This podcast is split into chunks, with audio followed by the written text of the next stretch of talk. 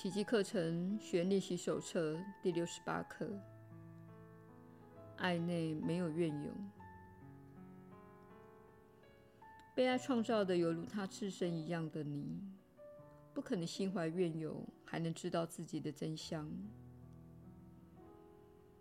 放不下怨尤，表示你已经忘记了自己是谁。放不下怨尤，表示你已经把自己视为一具身体。放不下怨尤，表示你让小我掌控了自己的心灵，并为身体宣判了死刑。你也许尚未充分的意识到，放不下怨尤对你心灵的伤害。它好似硬生生的将你由生命根源那里劈了出去，使你不再效事于他。为此，你认为自己是什么，就会相信它也成了什么。因为没有一个人不把他的造物主想象成自己一样的。你一旦背弃了你的自信，那依旧意识到自己消失造物主的自信，就好似昏睡过去了；而那在睡梦里编织幻境的另一部分的心灵，则会装出一副清醒的模样。这一切，真的都是因为你心怀怨尤而引起的吗？一点也没有错，因为放不下怨尤的人，已经否认了自己是出自于爱的创造，在那充满怨恨的梦中，造物主显得可怕万分。有谁会梦到怨恨而不害怕上主的呢？凡是心怀怨尤的人，必会按照自己的模样来界定上主，一如上主会照自己的肖像创造人，且把他们界定成如同他自身一样。心怀怨尤的人，必会受尽罪疚的折磨；一如懂得宽恕的人，必然获享平安，是同样的道理。心怀怨尤的人，必会忘却自己是谁；正如懂得宽恕的人，必会忆起自己的真相，是同样的道理。如果你相信这一事实，还会不甘放下自己的怨尤吗？也许你认为自己无法放下这个怨尤，其实这纯粹看你的动机如何。今天我们就要让你经验一下没有怨尤的感受，只要让你尝到一点成功的滋味，此后动机就不成问题了。在今天的尝试练习中，先搜寻一下。你对某些人耿耿于怀的怨尤，有些不费吹灰之力即可寻得。试着想一想，你对自己喜欢甚至心爱的人所怀有的小小芥蒂，你马上会发现，世界没有一个人你不心存某种芥蒂或怨尤的，让你看出自己在整个宇宙中是如此的孤单。此刻就下定决心，把所有的人都视为朋友吧。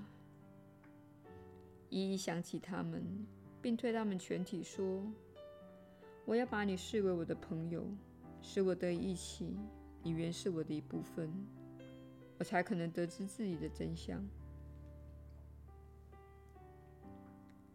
剩余的练习时间，试着想象一下自己与一切人。一切事和谐共处。你在一个爱你、呵护着你，而你也以爱回报的世界中，活得高枕无忧。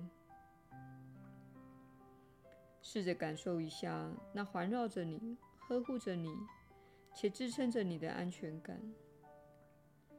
试着相信，没有任何东西伤害得了你，即使是瞬间的功夫也好。练习结束时，记得对自己说：“爱内没有怨尤。只要放下所有的怨尤，我就会知道是绝对安全的。”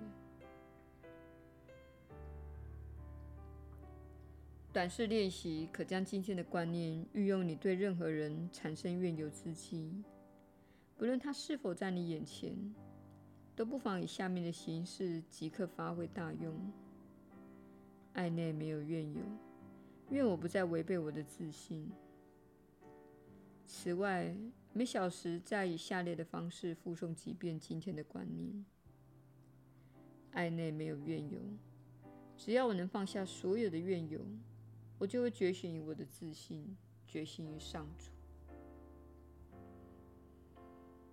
耶稣的引导，你确实是有福之人。我是你所知的耶稣。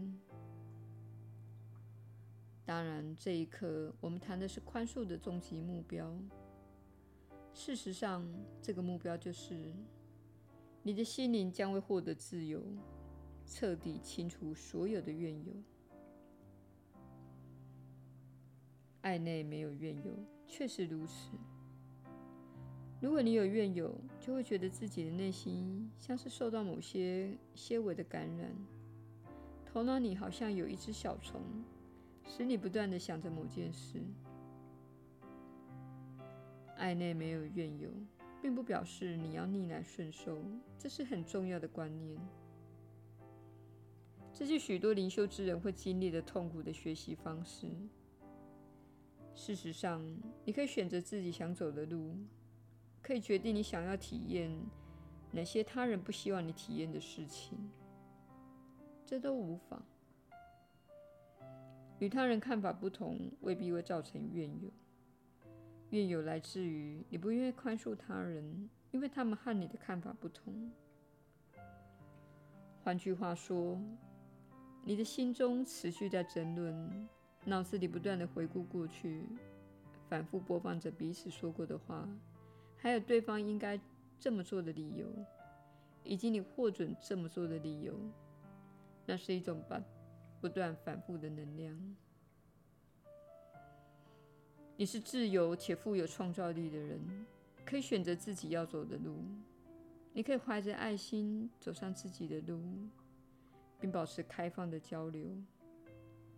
你可以选择，并自由的选择要做什么，而你会惊艳到那个选择所造成的后果。爱内没有怨尤，意味着你可以看着别人走在不同的道路，并且说。你做得很好，你选择了适合自己的道路，我也选择适合我的道路。然而，在你们的社会中，爱的定义令人感到困惑，因为你认为爱一个人，你就必须牺牲自己的信念。这种观念会滋生怨有和不满。选择牺牲自己，通常是因为你认为他人想要的比你的选择更重要，而你的选择本是根据自己的经验所做的爱的表达。因此，牺牲自己会让自己受苦。我们希望你了解，爱内没有怨尤的观念，并非要囚禁你，它不表示你必须牺牲自己。也不表示你要依照他人的指示来行事。我是你所知的耶稣。我们明天再会。